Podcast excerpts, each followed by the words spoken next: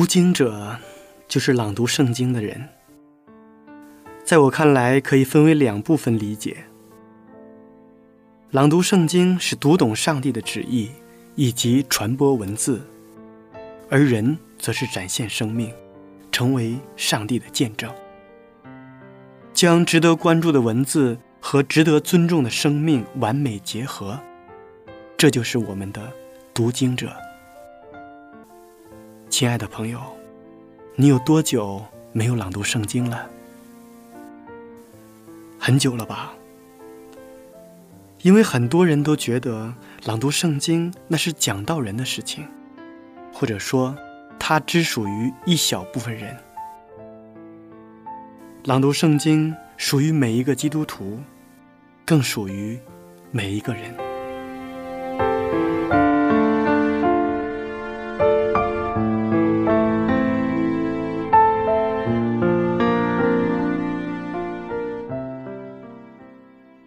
我们这一期节目的主题是：有些弯路，非走不可。谁的成长不迷茫？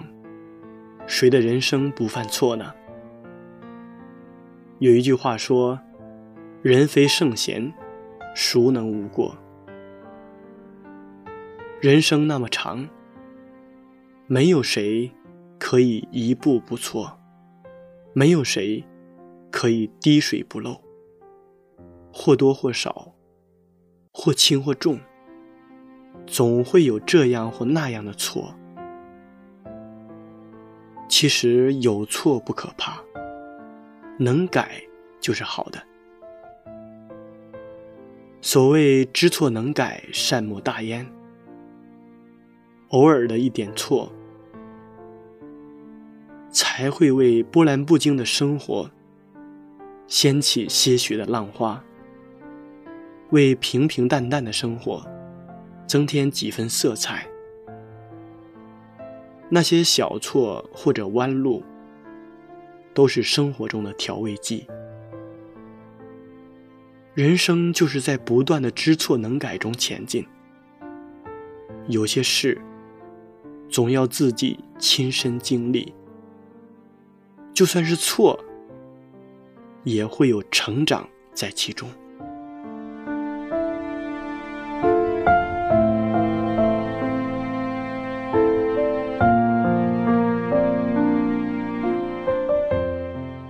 亲爱的听众朋友们，大家好，我是读经者节目的主持人明哲。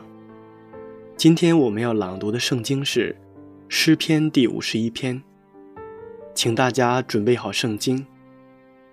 在朗读圣经之前，先让我们一同欣赏一首好听的诗歌。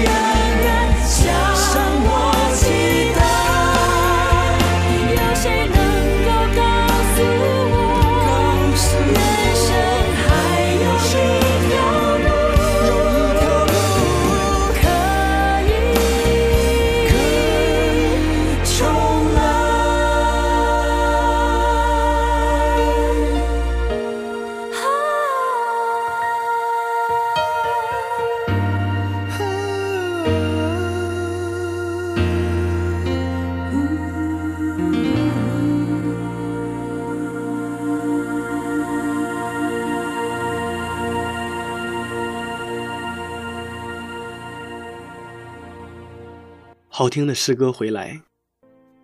在人生的旅途中，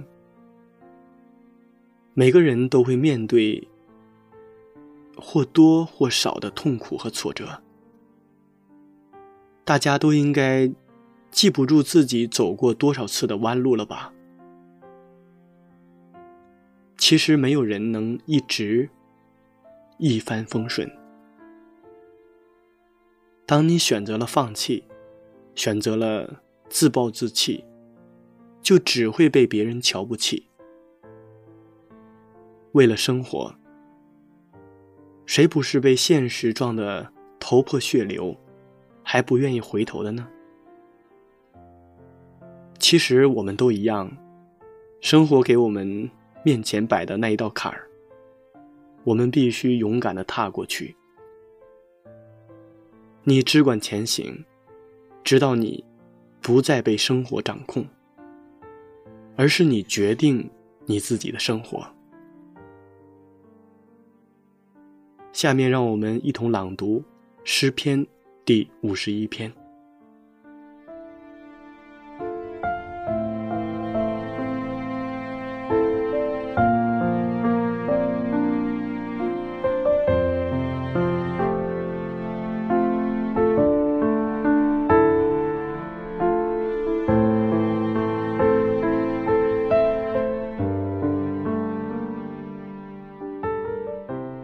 篇五十一篇。大卫与八十八同事以后，先知拿单来见他。他作着诗，交与灵长。上帝啊，求你按你的慈爱怜恤我，按你丰盛的慈悲涂抹我的过犯。求你将我的罪孽洗除净尽，并解除我的罪，因为我知道我的过犯，我的罪常在我面前。我向你犯罪，唯独得罪了你，在你眼前行了这恶，以致你责备我的时候。显为公义，判断我的时候，显为清正。我是在罪孽里生的，在我母亲怀胎的时候，就有了罪。你所喜爱的是内里诚实，你在我隐秘处，必使我得智慧。求你。用牛膝草洁净我，我就干净；求你洗涤我，我就比雪更白。求你使我得听欢喜快乐的声音，使你所压伤的骨头可以踊跃。求你掩面不看我的罪，涂抹我一切的罪孽。上帝啊，求你为我造清洁的心，使我里面重新有正直的灵。不要丢弃我，使我离开你的面；不要从我收回你的圣灵。求你使我仍得救恩之乐，赐我乐意的灵。扶持我，我就把你的道指教有过犯的人，罪人必归顺你。上帝啊，你是拯救我的上帝，求你救我脱离流人血的罪。我的舌头就高声歌唱你的公义，主啊。求你使我嘴唇张开，我的口便传扬赞美你的话。你本不喜爱祭物，若喜爱，我就献上。燔祭你也不喜悦。上帝所要的祭，就是忧伤的灵。上帝啊，忧伤痛悔的心，你必不轻看。求你随你的美意善待西安，建造耶路撒冷的城墙。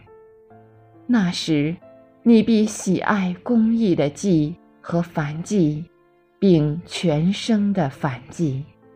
那时，人必将公牛献在你坛上。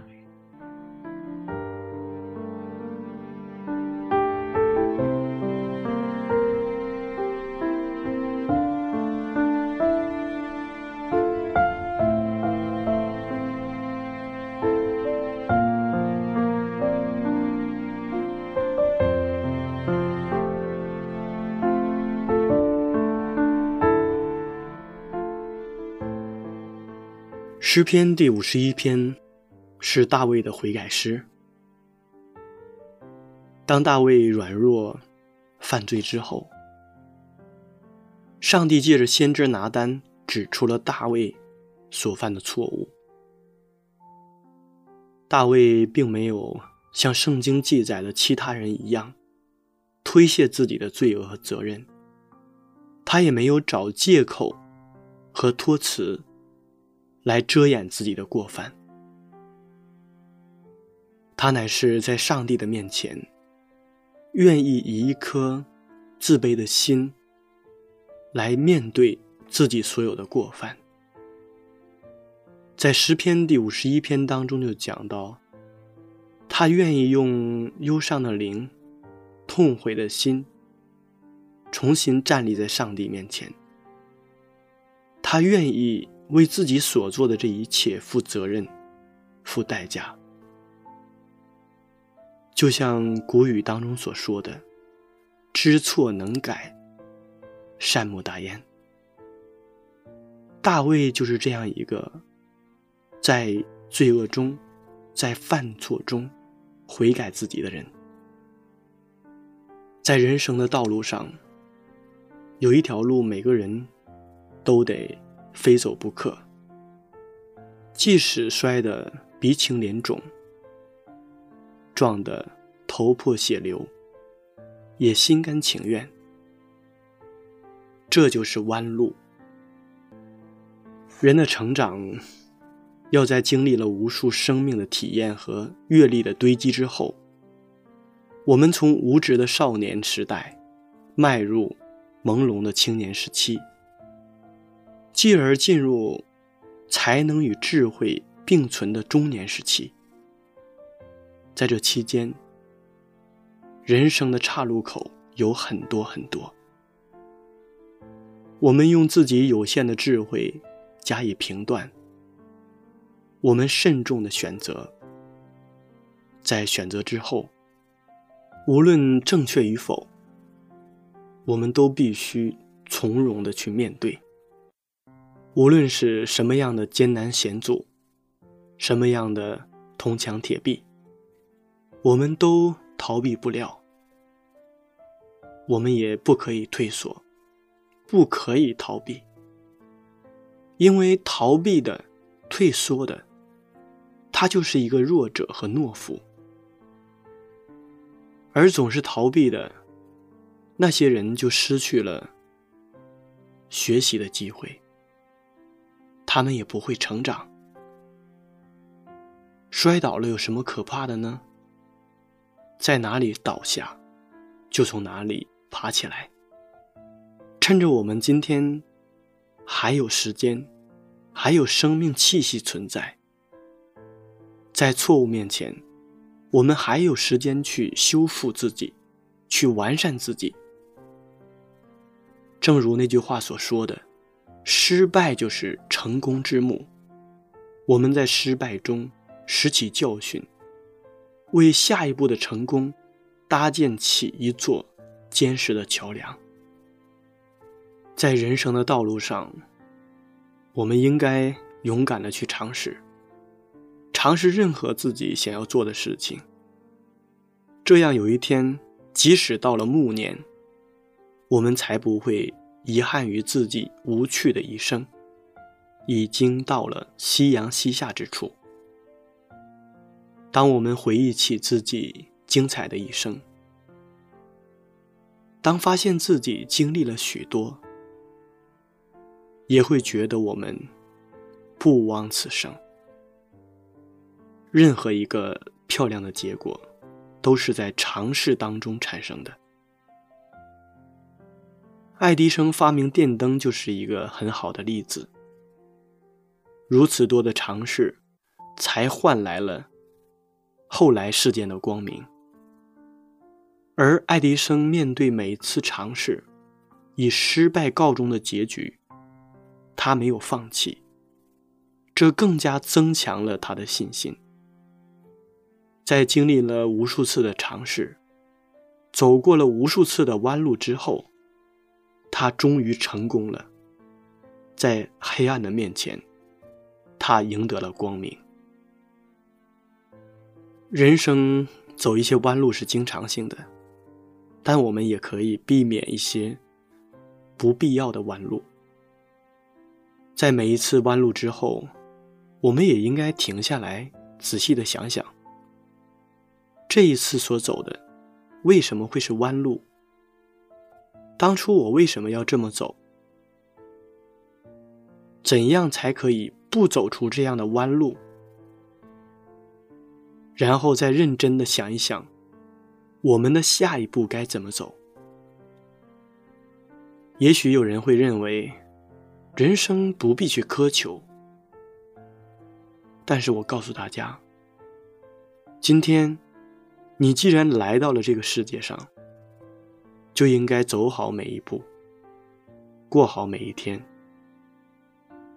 我们要对得起上帝的救赎，我们也要对得起我们自己本身。或许我们这样活的会有一点累，但是我们会发现，这非常的值得。我们脚下的路还有很长，前面有的时候可能是茫然的，有待我们用心的去探索。其实走弯路了不要紧，只要我们用智慧和才能去改进，相信我们就会收获一个意想不到的结果。因为弯路与人生是并存的。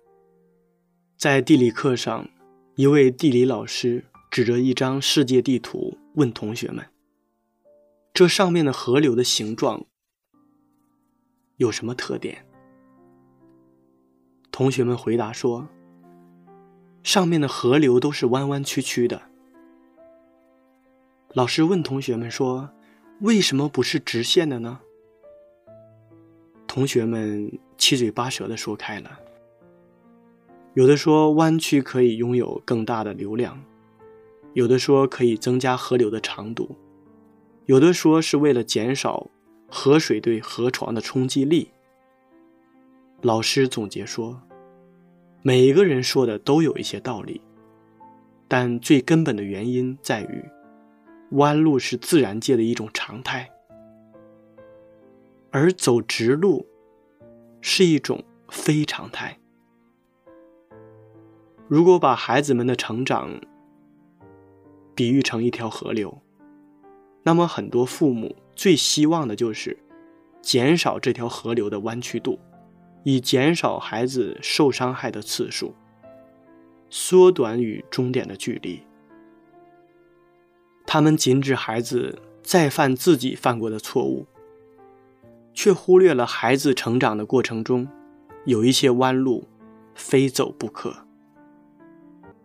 其实人生亦是如此，就如同河流一样，我们会发现，总有走不过去的路。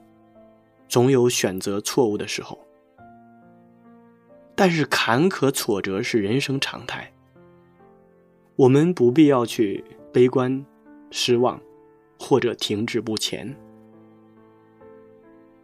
当我们直闯不过时，就换一个方法，另辟佳境，照样能够抵达汪洋大海。所以。在一个人的生命中，走弯路、走错路，的确是人生的常态。当然，除了那些故意去犯那些不可饶恕的错，还死不悔改的人，他们的错不能算是人生常态了。但我们只要记住，人生道路上的坎坷与挫折是难免的，但他们也是暂时的。只要我们勇敢的坚持，生命追求的是一种更高的境界。那么这些走过的错路，就是我们的试金石。在漫漫的人生道路上，走错路，走弯路，是人生的常态。只有经历了这些，我们才有可能离成功更近，才会走向一个别有洞天的世界。我们的上帝。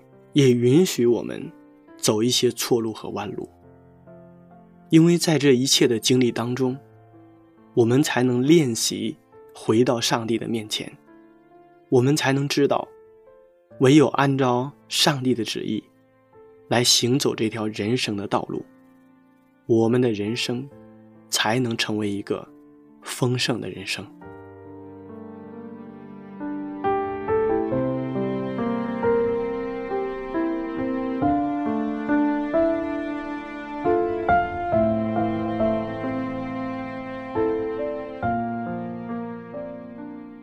亲爱的听众朋友们，时间过得真快，转瞬间这一期的读经者节目就要和大家说再见了。明哲非常期待下一次在读经者节目中与您再一次的相约。节目的最后，请大家欣赏一首好听的诗歌。